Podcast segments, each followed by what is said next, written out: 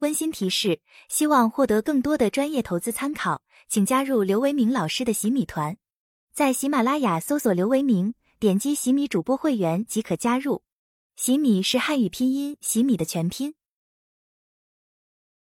大家下午好啊！二零二四年三月一日十六点零一分，这周的交易结束。总体来讲，国内市场保持平稳啊，人民币汇率持续在一个狭窄区间里面波动。这个 A 股连续第三周上涨啊。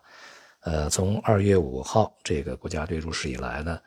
从大盘上看呢，这个大多数的行业板块个股啊，都出现了比较明显的反弹回升啊。同时呢，我们可以看到这个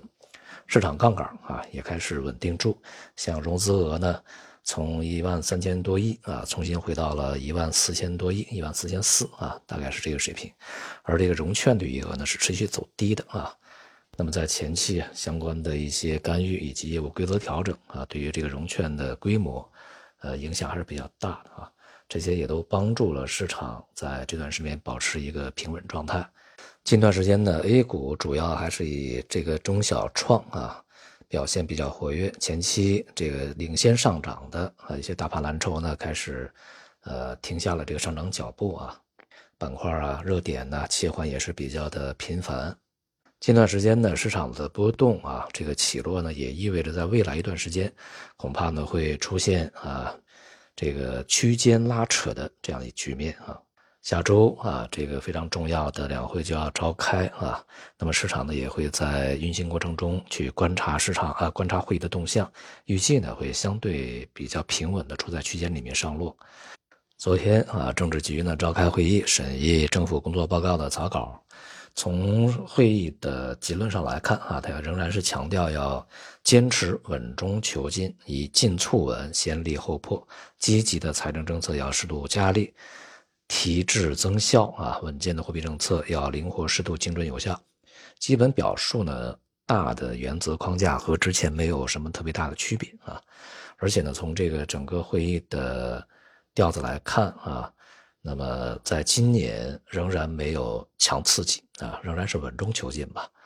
同时呢，对于经济啊，这个提振的措施主要还是以财政为主啊，把财政放在前面，要适度加力嘛啊。所以接下来就要看啊，在财政方面会有什么样的动作，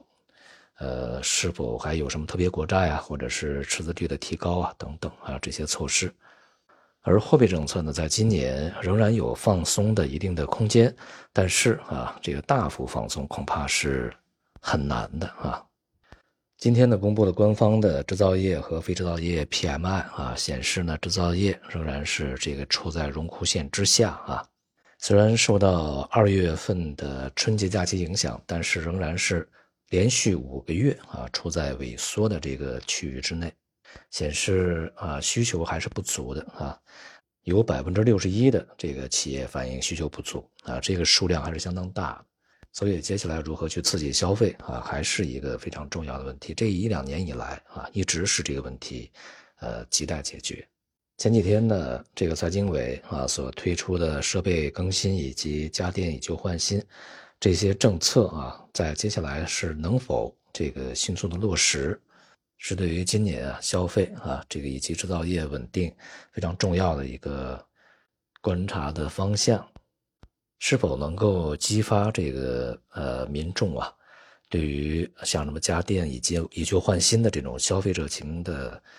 参与度啊，主要还是要看政策啊是否能够非常有吸引力啊，在这里面呢，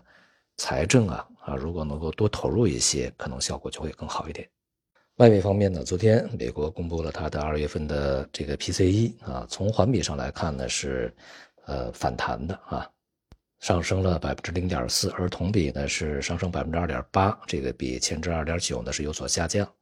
这个数字呢与前期公布的 CPI 数据大体是吻合啊，显示呢美国这些通胀呢还是有所反复，而且像服务业通胀的粘性是越来越高的。对于这样一个基本符合预期的数据的解读，可左可右啊。认为美联储将采取鸽派啊这个政策的人，也可以从里面找到一些线索，因为同比啊还是下降的嘛。那么认为美联储将鹰派的这些人呢，也可以从里面找到理由啊，因为环比是比较大幅度上升的啊，也就是反弹的啊。所以接下来呢，还是要去进行数据观察啊。同时呢，像美联储当前的态度啊，还是比较稳定啊，预计还是在下半年会降息，但市场呢正在试图啊，慢慢的重新回到在六月份，也就是上半年就要降息的这种预期里面来。